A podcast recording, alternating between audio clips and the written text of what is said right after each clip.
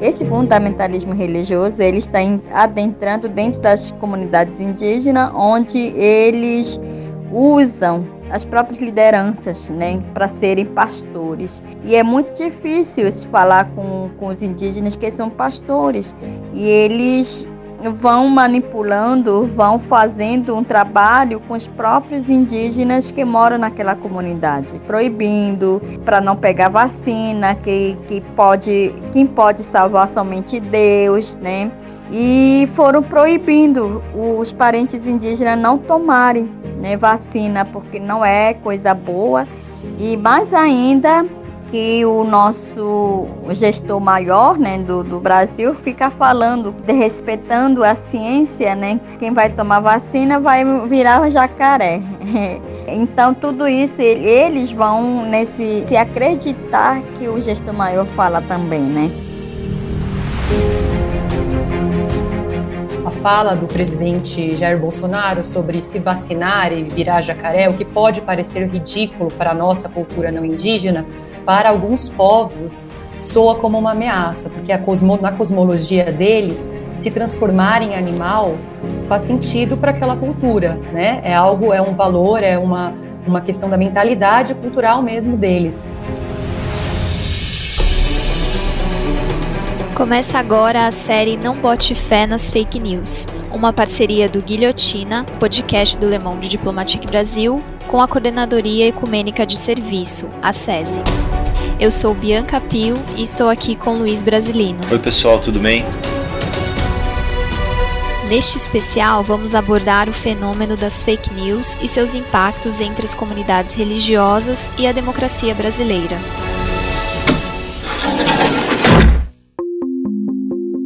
No episódio anterior, conversamos com a Roseli Moraes Sampaio, uma das coordenadoras do núcleo de Minas Gerais da Frente de Evangélicos pelo Estado de Direito.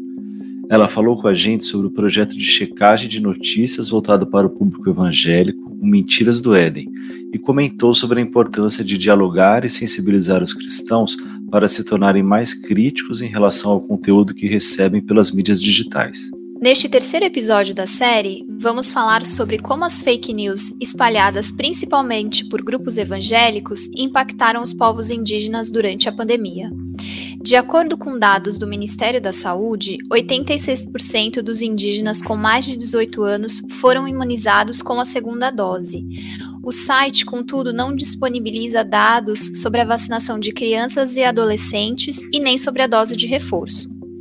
Segundo a Articulação dos Povos Indígenas do Brasil, a APIB, até o momento da gravação deste episódio, em maio de 2022, foram 71.453 casos de Covid entre indígenas, que resultaram na morte de 1.305 pessoas. Ainda de acordo com a PIB, este número pode ser muito maior por causa da subnotificação e da falta de testagem. Para falar sobre esse assunto, a gente vai receber a jornalista e antropóloga Mariana Mandelli. Ela é coordenadora de comunicação do Instituto Palavra Aberta, uma organização da sociedade civil que tem como objetivo a defesa da liberdade de expressão e a responsabilidade na comunicação. Mas antes de falar com Mariana, vamos ouvir o depoimento de Clarice Tucano, que relata como as fake news impactaram a decisão de indígenas de sua aldeia na hora de se vacinar. Muitos seguiram a orientação de pastores e optaram por não receber o imunizante.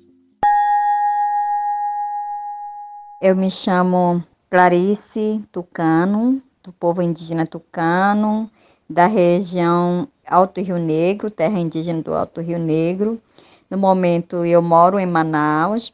Para nós, povos indígenas, realmente, no tempo pandêmico, né, do Covid-19, foi muito triste, né, que nós perdemos muitos nossos anciãos, muitos nossos conhecedores da cultura e muitos de nós ficamos órfãos desses saberes indígenas nesse tempo pandêmico, né? É, eu diria que é o tempo de organizar e reorganizar, né, enquanto povos indígenas que lutam, né?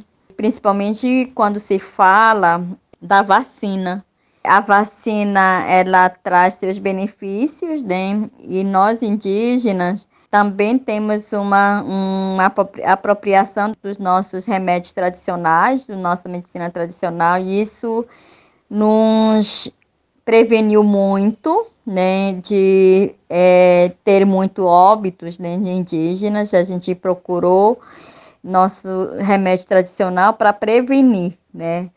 E o quanto a vacina ele traz essa possibilidade de prevenção também, né, de não chegar uma intensidade de óbitos. Todo remédio é bem-vindo quando a gente vai prevenir uma doença.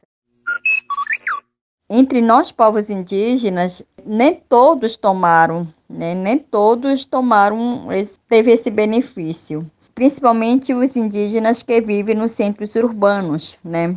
Mas a gente eh, lutou e a gente entrou numa, numa fase de não indígena, né? Das idades, graças a Deus a gente conseguiu fazer vacinas. Mas tem muitos indígenas não vacinaram por conta de uma religião. Esse fundamentalismo religioso ele está adentrando dentro das comunidades indígenas, onde eles usam as próprias lideranças, né, para serem pastores. E é muito difícil falar com, com os indígenas que são pastores.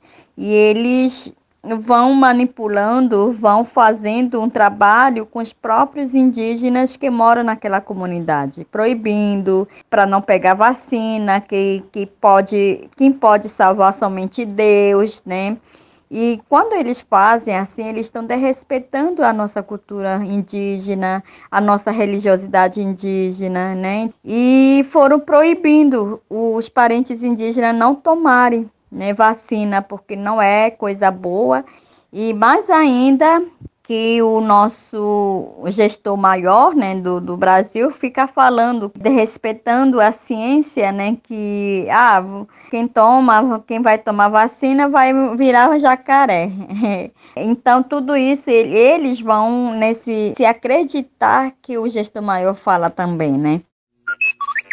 É muito difícil conversar com os próprios indígenas que são pastores, porque essa religião ele é, foi adentrando, utilizando a, a, própria liderança. É muito importante fazer esse trabalho. Então, nós estamos fazendo um trabalho interno, né? Mesmo os parentes aqui no contexto urbano, eles não tomaram por conta disso, porque eles estão professando outra religião, principalmente essa religião de fundamentalismo, neopentecostal, né? Que que ele vem com tudo, proibindo todos os meios cultural dos povos indígenas. É, eu fico muito triste vendo essa situação, né? Mesmo assim, minhas companheiras indígenas que fazem parte da Associação das Mulheres Indígenas do Alto Rio Negro, elas vêm conversando conosco. Ah, eu não vou tomar porque a minha, o meu pastor falou isso, né? Aí elas mostravam aqueles pequeninos, né, de dizer quem, quem toma vacina vai adquirir AIDS, vai adquirir outras coisas. É, aí nesse caso entra a nossa ação, não é assim, né? Não é assim. A gente toma as outras estratégias. Olha, só vão participar, né? Quem realmente procura tomar vacina, porque como que você vai estar no meio coletivo com todo mundo se você não está tomando vacina? Que todo mundo tomou vacina, né? Essas mentiras que aparecem no Facebook, nas redes sociais, ele, eles trazem à tona para a vida da, da, dos indígenas. Então, eu acho que assim, contrapor essas ideias é um pouco, um pouco difícil, né? Às vezes a gente acaba se ofendendo entre nós, né? Mas é, vale a pena conversar, é, sensibilizar, né? Explicar que não é assim, né? É isso que a gente está fazendo esse, esse trabalho, né? Você acabou de ouvir o depoimento de Clarice Tucano, da terra indígena do Alto Rio Negro. A gente conversa agora com Mariana Mandelli, que é antropóloga e jornalista. Ela é coordenadora de comunicação do Instituto Palavra Aberta, uma organização da sociedade civil que tem como objetivo a defesa da liberdade de expressão e a responsabilidade na comunicação. Mariana, é um prazer ter você aqui com a gente. Obrigada, eu que agradeço o convite em nome do Palavra Aberta. Mariana, no início do episódio, nós ouvimos o depoimento da Clarice Tucano sobre como muitos indígenas deixaram de se vacinar por conta das fake news sobre a vacina. Essa situação ela foi comum em outras aldeias? Olha, é, pelo que a gente tem notícia, né, pelo que foi noticiado pela imprensa de forma geral, pelas organizações que trabalham com os povos da floresta, sim, foi uma situação bastante é, comum e por conta de diversos motivos, né? No depoimento da Clarice, ela fala bastante sobre a questão da, dos evangélicos, né? Esse é, essa é uma questão. A gente também tem a questão dos saberes próprios dessas populações, né? Então, um, uma questão, por exemplo, que para gente que somos não indígenas, a fala do presidente Jair Bolsonaro sobre se vacinar e virar jacaré, o que pode parecer ridículo para a nossa cultura não indígena, para alguns povos soa como uma ameaça, porque cosmo, na cosmologia deles, se transformar em animal faz sentido para aquela cultura, né? É algo, é um valor, é uma, uma questão da mentalidade cultural mesmo deles. Então, por diversas razões, né, tanto por conta da influência dos evangélicos, por conta da desinformação que chegava até eles é, e por conta da informação também, no caso, como esse exemplo que eu acabei de dar, né, porque esse discurso, né, realmente ocorreu. O presidente Jair Bolsonaro reafirmou ontem que não vai tomar vacina contra a Covid-19. Ele ironizou os efeitos colaterais e afirmou, como se fosse um risco, que o imunizante mexe com o sistema imunológico das pessoas. Vamos dar uma olhada nessa fala. Lá, na Pfizer, está bem claro lá no contrato, nós não nos responsabilizamos por qualquer efeito colateral. Se você virar o o Chico virar um jacaré, é problema de você, pô. Vou falar outro bicho que pensar que falar besteira aqui, né? Se você virar super-homem, se nascer barba em alguma mulher aí. A gente precisa, inclusive, parar para pensar o, é, o que são fake news, né? O que, que é a diferença entre fake news e os outros tipos de, tipos de desinformação, né? Esse é um termo que foi muito banalizado no, nos últimos tempos então, a gente chama tudo de fake news aqui no Brasil, não só no Brasil, fora também. E fake news é um tipo muito específico de desinformação, né? Na verdade, é o tipo de desinformação que imita a linguagem jornalística. Então, um print de um jornal, de um veículo famoso, é um print, né, fake, isso é uma fake news. Esses blogs, esses sites que se chamam, né, por exemplo, Gazeta de alguma coisa, Diário de não sei o quê, que imitam, né, inclusive o nome de, um, de uma empresa jornalística e publicam em verdades, são fake news também. Mas a gente sabe que hoje, como tudo vira fake news, a, o próprio discurso de um parlamentar, de um chefe de executivo também é encarado dessa forma, porque é uma mentira, né? né? E a gente no Brasil, como tem uma população indígena de, segundo censo de 2010, esse é o dado, temos que esperar o próximo censo, né, mas a gente tem cerca de 800 é, mil pessoas, mais ou menos, um pouco mais que isso, se eu não me engano são mais de 300 etnias, é, isso chega de, de diferentes formas até eles e também pensando nas diferentes formas de acesso que eles têm às tecnologias. Esse depoimento que eu estou dando aqui para vocês é baseado também na experiência que eu, que eu tive com uma população específica, uma experiência online, né, virtual, com os Caiapó do Pará, que foi intermediada pelo Instituto Cabu, que, é, que trabalha com essa população, né. Então, uma coisa que a gente sempre precisa pensar é que, quando a gente diz povos indígenas, né, existe uma diversidade de saberes, diversidade de povos, diversidade de culturas. O que acontece é que, assim, na experiência desses Caiapó e também em outras reportagens que eu li, reportagens bem fundamentadas, isso foi um argumento relativamente comum, né? Porque essa ideia de que nós temos um governo em que a, essas populações não foram prioridade em absolutamente nenhuma pauta. Líder do governo na Câmara, Ricardo Barros, protocolou hoje pedido de urgência para a votação do projeto que autoriza a mineração em terras indígenas.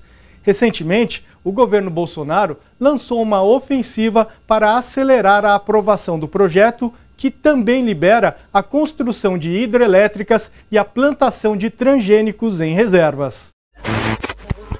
Esse sentimento de que nós não somos prioridade em nenhuma, em nenhuma das pautas, então por que seríamos vacinados primeiro, né? Que há, obviamente, é uma, é uma dúvida totalmente legítima, mas que confunde um pouco, né, a, a ideia do, do político, né, assim, do, do governo e do Estado, né, porque o SUS é uma, uma política de, de Estado, né, uma, um sistema que está aí há, há, muitos anos já, com servidores que trabalham por ele, mas a dúvida deles é legítima, né, e a gente precisa pensar também como essa, essa dúvida é, foi inflamada justamente pelo que a gente chama aí, né, de fake news e de desinformações que chegavam é, por meio dos, dos aplicativos que eles usavam. Algo que acontecia bastante é, por exemplo, um grupo, um núcleo familiar tinha apenas um celular. E esse celular é partilhado por quatro, cinco pessoas. Os mais jovens dos Caiapoli do Pará, muitos deles estudam na, nos centros urbanos, então estão, é, estão mais familiarizados com, com tecnologias, né? É, tem rede social e tudo mais, já estão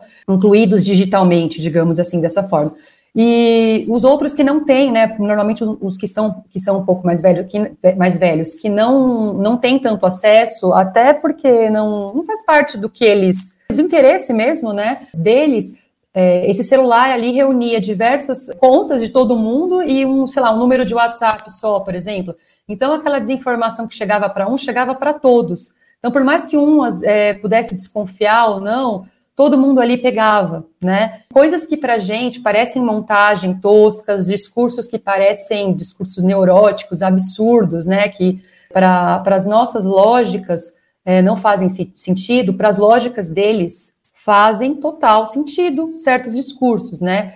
E a gente precisa respeitar isso, entender é, essa mentalidade. Então, essa ideia de que há um governo que não os prioriza, por que estaria priorizando agora, né, na hora de imunizar? Então, essas, essa desconfiança geral que a gente teve no Brasil em relação à vacina, né, muito se falou, pessoas tomaram vacina para tantas doenças, nunca perguntaram a procedência dela, e agora estão perguntando. É, isso chegou para eles de outras formas por conta da, desse histórico recente, não tão recente, né? Porque a gente sabe que as lutas indígenas são seculares, né? Mas que estão muito, estavam muito, ainda estão muito quentes, né? Esse debate todo sobre a demarcação e tudo mais ganhou novos contornos no atual momento político que a gente vive. E Mariana, por que esses grupos são mais vulneráveis às fake news na sua avaliação? Eles estão menos preparados para lidar com, com a desinformação?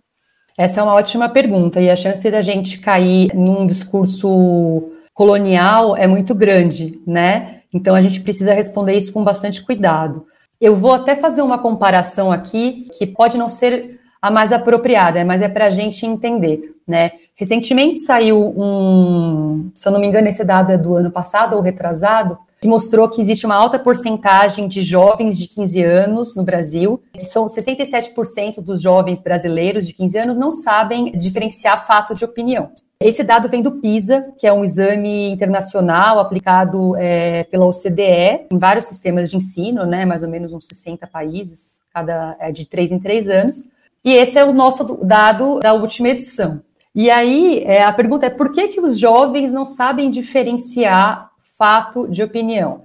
Porque, na realidade, ninguém sabe muito bem hoje em dia, né? É isso, eu ia falar isso, não é só os jovens. Né? Exatamente, né? exatamente. Exatamente, a gente até, é, quando a gente fez uma análise sobre esse dado, o pessoal falou, ah, mas e os mais idosos, né? Porque aqui no Brasil a gente construiu essa imagem mítica do tiozão do Zap, né? Que acaba sendo até contraproducente, porque a gente acaba estereotipando toda uma população, né, de uma forma, praticando um etarismo aí, e você não acaba não apoiando a população mais idosa, né, mais velha, no acesso às tecnologias e às novas formas de consumir conteúdo. Então, se os mais jovens e tantos mais velhos é, não sabem, populações quilombolas, populações indígenas e outras minorias também terão as suas dificuldades específicas, né? Então, é aí que a gente precisa pensar nas demandas específicas de cada população para é, incluí-los da melhor forma possível. E aí vem a ideia de pensarmos nos detalhes culturais, né, nos entremeios culturais, nas nuances disso, né, porque nós temos uma, uma, trajetória de profundo desrespeito às culturas indígenas. Então, quando a gente pensa que eles podem ser mais vulneráveis, sim, eles estão vulneráveis, eles são vulneráveis. Não gosto de pensar é, num sentido de comparação, porque, como eu disse, todos somos vulneráveis, né, todos estamos sujeitos a cairmos em golpes, a cairmos em desinformação, Vou dar um outro exemplo é, que pode parecer bobo também, mas que vale para a gente pensar nisso. Esse documentário da Netflix sobre o golpista do Tinder é, viralizou, muita gente assistiu. Muita gente passou mais tempo criticando as mulheres que foram vítimas do golpista do que parando para pensar é, e tendo desenvolver empatia por, essas, por elas, né? E por que, que essas pessoas caem em golpes que aparentemente parecem bobos, né? Passaram-se algumas semanas depois do lançamento do documentário e está em vários portais. O golpista do Tinder foi vítima de um golpe também. Ele, foi, ele achou que tinha que comprar a verificação de conta no Instagram e gastou alguns milhares ali de, de dólares comprando uma verificação que não existe no, né, aquele selo de verificado. Ou seja, o golpista caiu num golpe. Né? Então, é, é mais um exemplo que pode parecer bobo, mas para mostrar que, assim, enquanto a gente está aqui conversando, é, outras tecnologias estão surgindo, né? E a gente tem no Brasil questões muito profundas de analfabetismo geral, não só analfabetismo funcional, né? Analfabetismo funcional, analfabetismo científico, falta de letramento é, midiático, letramento tecnológico. São várias questões profundas e várias desigualdades que se dão em cada grupo de diferentes maneiras. E no caso específico dos indígenas, para incluí-los, a gente precisa respeitar as respectivas cosmologias deles. Então, a gente satirizar né, a questão do jacaré, por exemplo, que eu acho que é um exemplo muito tocante, né? Quando a gente, porque quando isso virou manchete, ninguém parou para pensar como isso ia chegar nessas populações. E não só esse discurso de se tornar um animal ao a vacina ser injetada no seu organismo, também há vídeos que, se você assiste alguns dos vídeos que chegaram a, esse, a essas populações, assim, são vídeos que para gente, nós que estamos, que temos é, mais contato, com um contato, é, estamos inclu melhor incluídos digitalmente, digamos assim, né? Aqui estamos gravando um podcast remoto, né, com notebook, com celular, Wi-Fi e tudo mais é, em grandes centros urbanos. A gente tem mais facilidade, mais acesso a essas tecnologias. A gente assiste a certos vídeos, você vai achar que a montagem é ridícula, né? Ah, para mim isso é ridículo, mas aí que tá, não adianta nada a gente diminuir essa questão, porque chega nas pessoas de diferentes formas. Então é isso que a gente precisa ter em mente quando a gente é, pensa na vulnerabilidade dessas populações, e elas são sim vulneráveis, a gente precisa pensar também nas soluções e sempre respeitando as lógicas culturais dessas populações da floresta. Mariana, nesse artigo aí que você falou, é, você diz assim que a combinação desse temor e do medo da mutação em um animal ainda recebe um, um ingrediente religioso, a influência evangélica entre esses povos. Como é que é essa influência? Você poderia contar um pouco para gente? Olha, do, do pouco que eu posso falar sobre isso, não sou uma pessoa especialista é, de forma alguma no assunto, gostaria até de deixar é, isso reforçado, mas é, é sabido, né, já é bastante pesquisado por antropólogos que vão a campo, que trabalham com, com povos indígenas. Muita gente vê isso como uma, um, um, processo de recolonização, digamos assim, né? Porque a gente teve, num primeiro, no primeiro momento né, histórico ali, as expedições cristãs, né? E hoje a gente tem a expansão né, dos pentecostais no Brasil, e isso, é, isso se dá não só nas, nas florestas, né, isso se dá também nos centros urbanos. A gente vê isso em diversas camadas, em, em, diversos espectros aí da nossa vida social, e ao mesmo tempo é uma questão para a gente pensar, né, porque muitos deles professam essa fé, mas também se mantêm arraigados aos seus costumes originais, né? Como eu disse, nas, em algumas comunidades, nas comunidades os mais, os mais velhos, são verdadeiros registros, né? Vivos da, da, daquelas populações.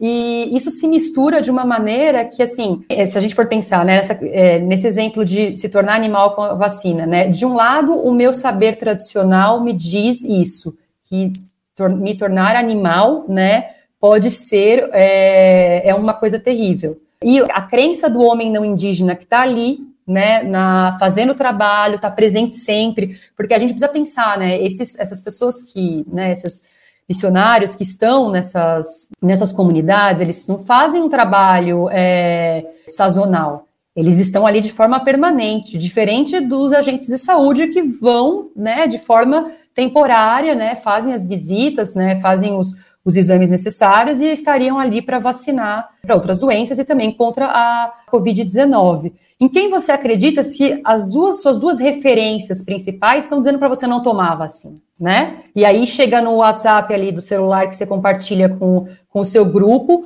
um vídeo é, de um, uma pessoa tomando a vacina e caindo e desmaiando. Uma misteriosa agência de marketing ofereceu dinheiro a influenciadores digitais de diversos países para espalhar notícias falsas sobre a vacina da Pfizer contra a Covid-19. E pelo menos dois youtubers teriam aceitado a oferta, entre eles um brasileiro.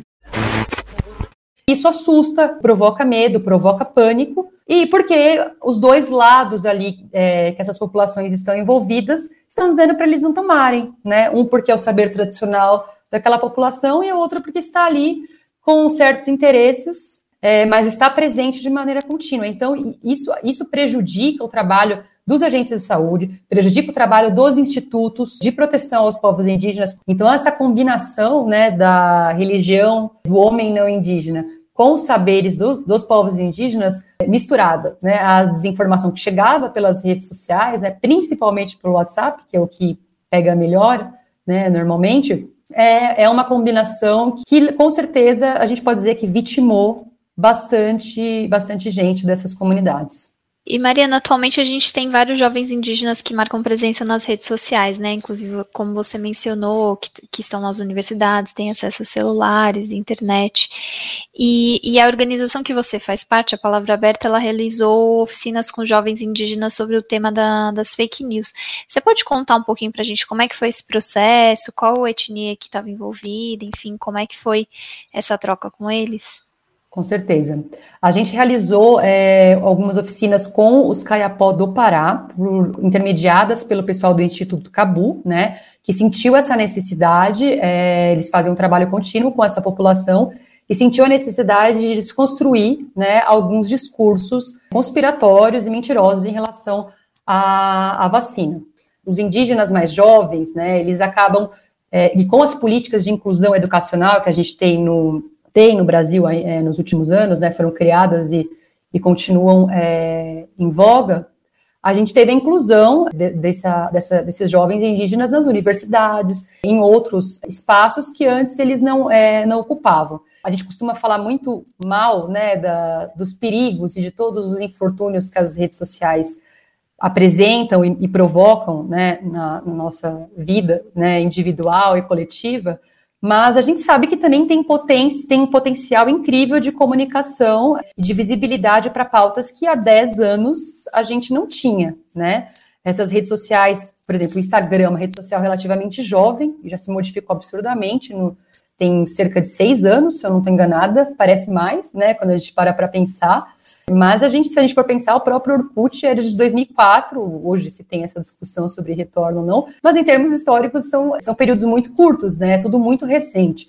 É, então, hoje a gente tem esses é, jovens indígenas levando essa discussão para a internet, né, de forma geral, e quebrando um pouco a hegemonia dos veículos tradicionais nesse sentido, né? Porque para pautas indígenas ganharem repercussão, e não só as pautas indígenas, mas de outras minorias, para ganharem repercussão em veículos de comunicação tradicional, a gente sabe que era mais difícil, né? Existem os veículos tradicionais, eles têm é, editorias que pesam mais ou pesam menos, né? Mas hoje a gente consegue ter é, não só esses canais, né, de YouTube, de Instagram, essas páginas desses influenciadores, essas lideranças é, indígenas ali, jovens ou não, né, conversando com o público, jogando luz sobre essas pautas e essas questões que antes não, não eram tão visíveis para o público em geral, né? Hoje você consegue achar informações e aí você acaba pautando a própria imprensa também. Então essa inclusão do, dos mais jovens, é, e tecnologicamente, é muito importante, inclusive para eles defenderem os interesses deles.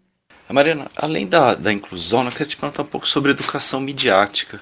Como é que você vê o, o estágio dela aqui no Brasil? Porque assim, eu acho que ela nem existe praticamente, né? E também o que é, assim, como é que deve ser trabalhada essa questão, né, da, educa da, da educação para a mídia, né?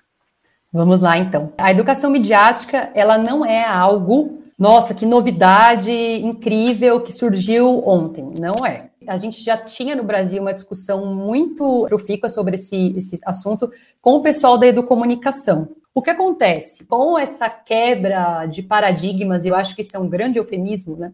Uma quebra de paradigmas nas formas com as quais a gente produz é, informação e consome informação, e quando eu digo que é um eufemismo é porque no Palavra Aberta a gente até gosta da imagem, é, a gente coloca essas duas imagens quando a gente dá oficinas, que é a imagem de uma enciclopédia, representando um pouco como o conhecimento estava relativamente aprisionado, digamos assim, né? Se você fazia um trabalho de escola há 20 anos, há 15 anos, você buscava, é, quando não havia o Google tão como ele é hoje, né? Eu ia usar a palavra democratizado, mas a gente enfrenta grandes desigualdades no Brasil. Mas quando o Google ainda não existia, você tinha, sei lá, o KD, por exemplo, só, e ainda não tínhamos buscadores com esse nível de, de avanço que a gente tem hoje, a gente buscava informação nos livros, nas, nas enciclopédias, e hoje a gente, a gente até usa essa imagem do hidrante jorrando água, porque a informação ela jorra, eu ia dizer no nosso rosto, mas não é só no nosso rosto, porque é nos nossos ouvidos, nos nossos olhos, é, em to, todo, a todo momento, né? Você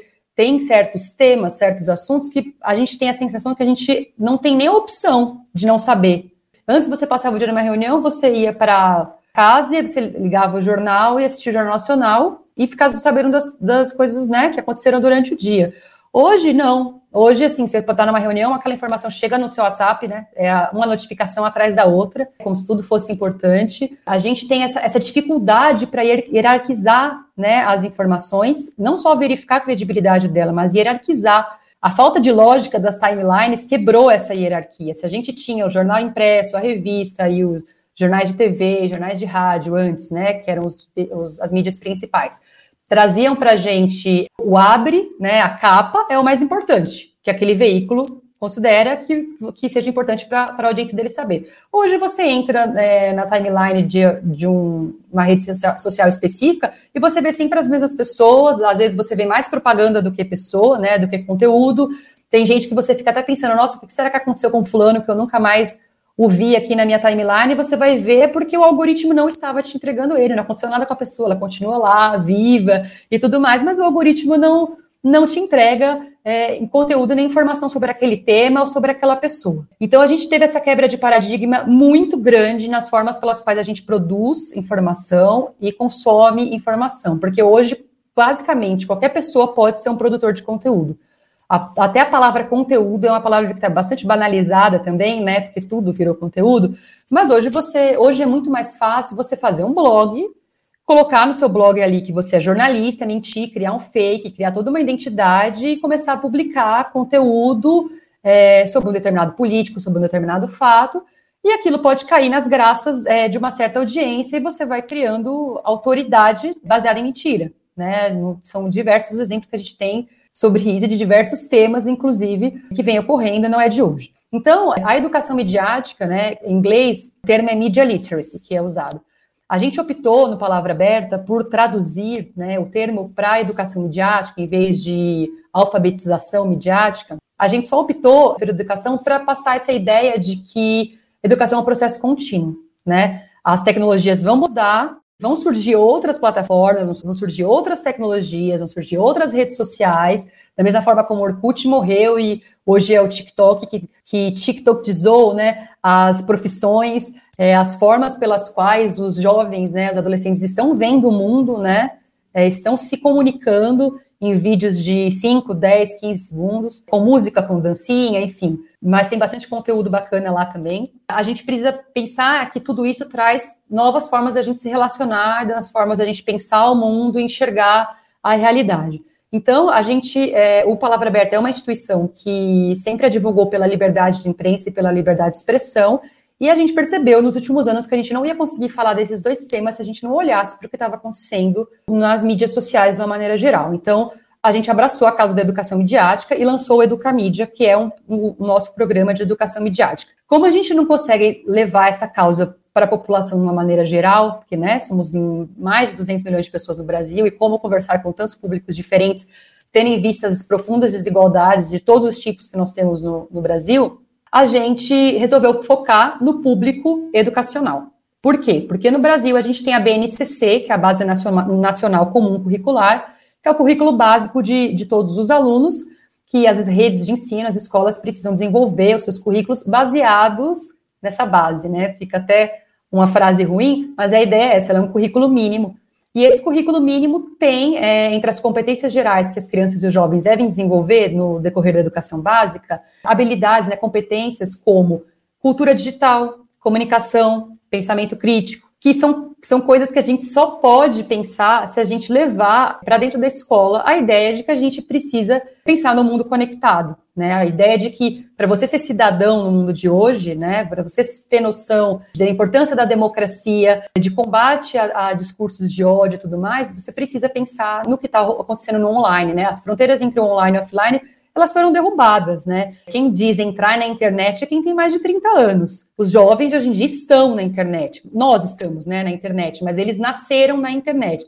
Então, a gente é, passou a focar no público educacional, levando em conta a BNCC, e nós passamos a formar professores para isso. A gente tem convênios com algumas secretarias de educação, e a gente também faz cursos gratuitos de formação para professores é, do país todo. Então a gente forma esses professores, forma esses alunos também, né? Porque é uma consequência, né? Então esses professores aprendem a levar a discussão sobre desinformação para a sala de aula, sobre memes, né? A potência de um meme, como se leva isso para a sala de aula, a importância do jornalismo também, como fazer a leitura crítica do jornalismo, como aprender a diferenciar fato de opinião, né? Ultimamente a gente também tem focado em outros públicos, né? Como eu mencionei, essa, as oficinas com essas populações indígenas, e a gente tem focado também na população 60 mais. A gente tem um braço do Educamídia que chama Educamídia 60 mais, que é, é, com as nuances do público acima de 60 anos, como ajudá-los, né, apoiá-los para que eles não caiam em desinformação e em golpes, principalmente, porque existem dados que mostram que esse público compartilha mais desinformação do que o público mais jovem.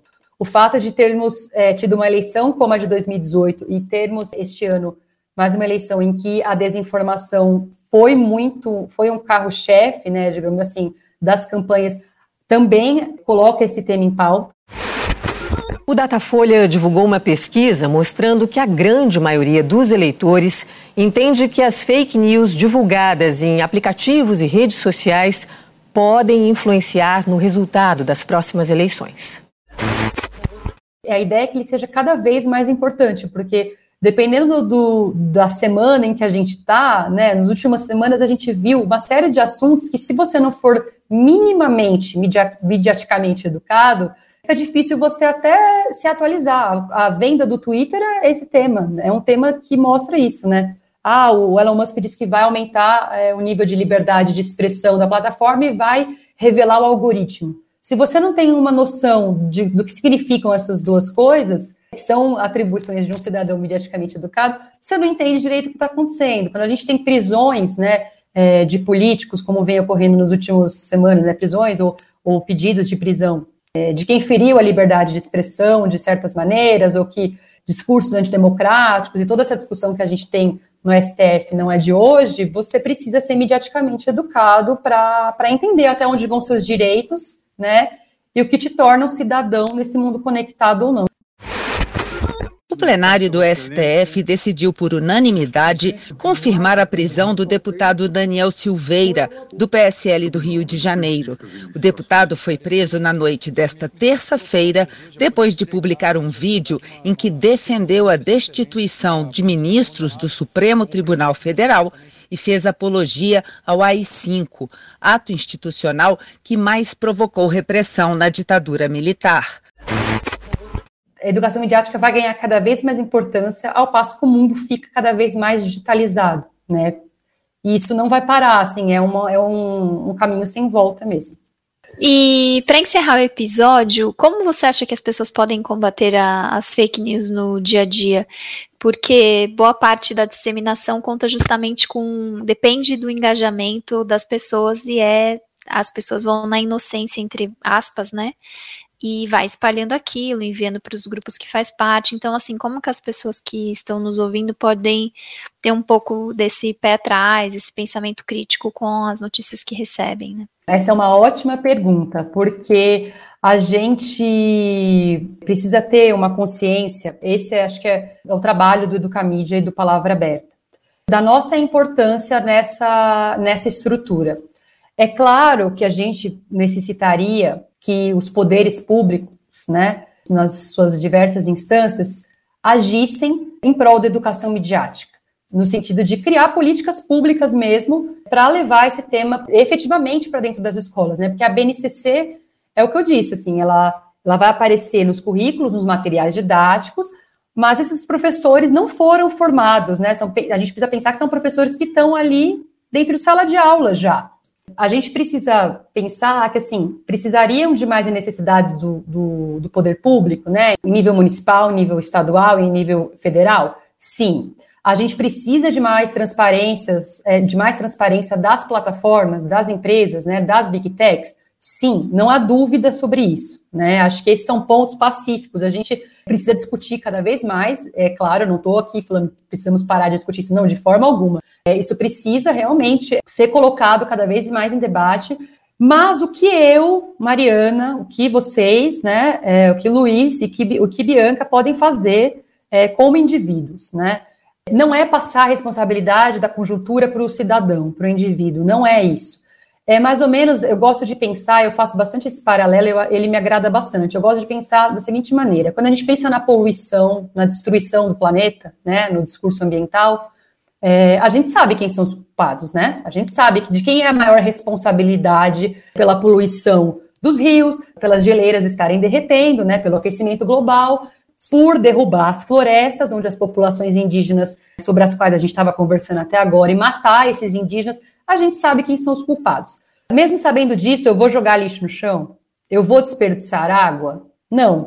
Eu, como cidadã, não faço isso. Não jogo lixo no chão, eu não desperdiço água, eu tento reciclar lixo. Pode parecer o mínimo, né? Mas não, não jogo lixo no chão. Então eu não jogo lixo na timeline dos outros. Essa mentalidade, quanto mais ela for é, difundida, seria melhor para todos. Por quê? Porque a gente tem sim, você não precisa ter 200 mil seguidores, nem 2 mil seguidores para você ter uma microinfluência na sua rede, né? Você tem ali 700 seguidores no Instagram, 500 seguidores no, no Twitter. Às vezes, tudo que você fala ali influencia as pessoas. Quantos de nós, né, eu como jornalista, tive parentes meus e amigas que vieram me perguntar: você vai tomar a vacina? Você vai tomar vacina? Você não está desconfiada? E a pessoa vem perguntar numa boa, querendo te ouvir, porque confia em você, porque ela não sabe em quem confiar. Ela não sabe se ela confia nos veículos que ela acompanhava antes, porque ela recebe mensagem é, no WhatsApp, vídeo no WhatsApp, que fica difamando os, os repórteres e as empresas jornalísticas, né? As pessoas ficam perdidas, né? É difícil achar um, um guia ali. Então, a gente tem microinfluência sim nas nossas pequenas redes. Quantas causas ali eu passei a apoiar durante a pandemia, passei a me interessar por assuntos, né, por, por outras questões, por conta da, do, de ver amigos compartilhando certos temas, né? Então a gente tem uma microinfluência, sim. Todos somos produtores de conteúdo, né? Esse conteúdo pode ser de é o que eu falei, sim. Botar o prato de comida no Instagram é um conteúdo. Botar um vídeo super informativo sobre a minha tese de doutorado também é considerado conteúdo.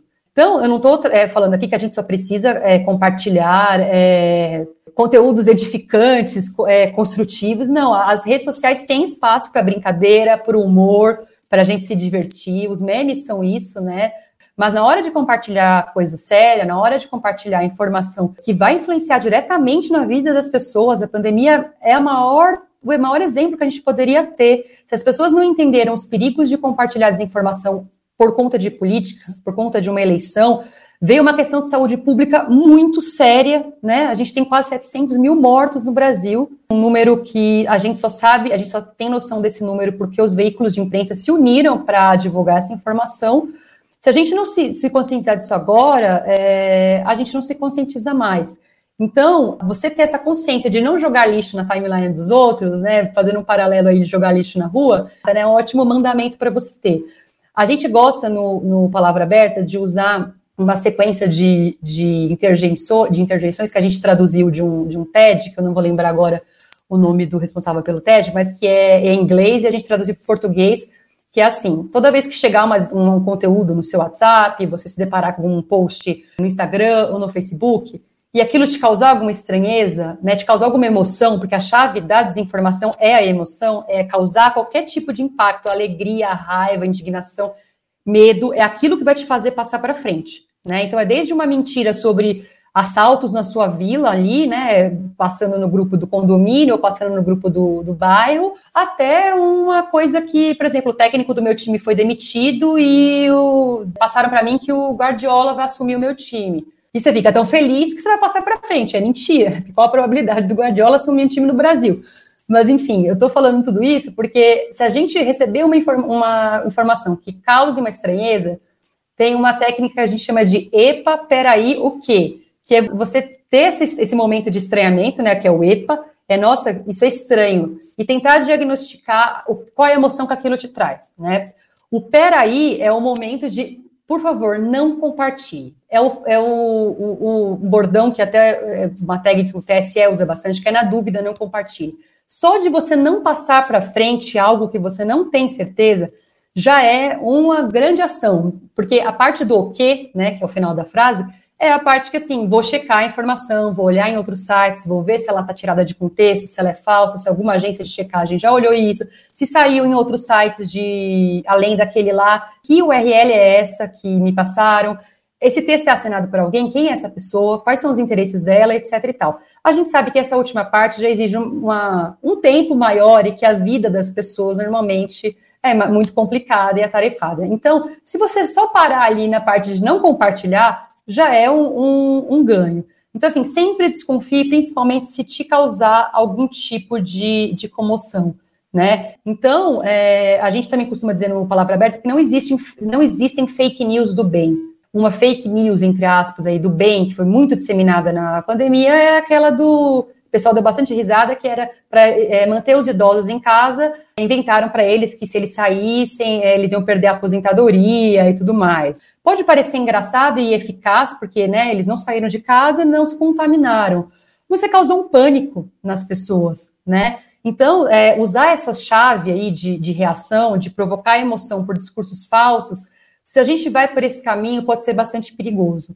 Então, a gente sempre indica essa, essa brincadeira do EPA, peraí, o quê? Para que a gente sempre tente entender que tipo de emoção e que tipo de sensação que aquele conteúdo está te causando. No caso dos indígenas, causava medo, causava terror, ser transformado em jacaré, né, em algumas populações, ou ver aquele vídeo de uma pessoa desmaiando porque tomou vacina.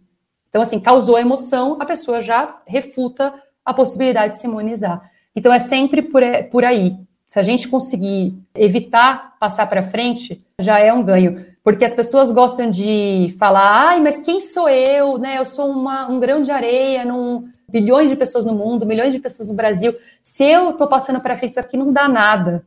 Né? Aí, quando a gente pega casos de pessoas que tomaram medicação errada ou é, substâncias erradas, né, como aconteceu no Irã, e morreram envenenadas achando que não pegar coronavírus, tomaram uma substância, morreram cerca de 40 pessoas. Quando a gente vê pessoas sendo linchadas, como aconteceu no litoral de São Paulo há uns anos, uma mulher foi linchada por conta de, de mentiras, de difamação, ela foi difamada numa página de Facebook, confundida com uma bruxa, que foi inventada uma narrativa ali, no bairro onde ela morava, todo mundo passou para frente, porque causa medo, ah, estão matando as crianças para fazer bruxaria com as crianças. A mulher foi assassinada. Quando a gente vê o caso dessa, do filho da cantora, que me fugiu o nome agora, de 16 anos, o Lucas, que se suicidou é, há alguns meses por conta de ataques homofóbicos, cada ataque homofóbico que aquele garoto recebeu no TikTok é uma camada que ajudou ele a tomar essa decisão terrível, que ceifou a vida dele. É o filho, filho da Valquíria Santos, né? Lucas Perfeito, Santos. isso mesmo. Matou. Foi horrível essa história, terrível. Então, a gente precisa ter consciência de que a nossa ação importa sim, em diversas camadas. Então, se importa, melhor usá-las para o bem, né? Não estou querendo fazer uma divisão aqui maniqueísta, né? Ah, o bem, o mal e tudo mais, mas a gente sabe que tem coisas que são inadmissíveis, né? Como o discurso de ódio. Se a gente usar o nosso engajamento para coisas construtivas é, ou divertidas, mas sem ofender as pessoas, sem espalhar desinformação, a nossa vivência digital, né, a nossa presença digital já vai estar tá sendo benéfica para o mundo.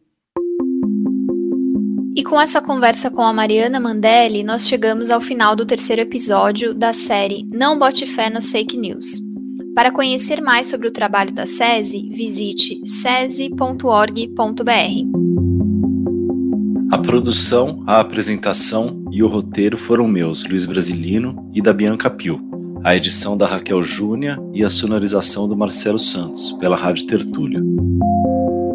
Este episódio utilizou trechos de conteúdo da TVT, BBC News, Rede Globo e TV Câmara.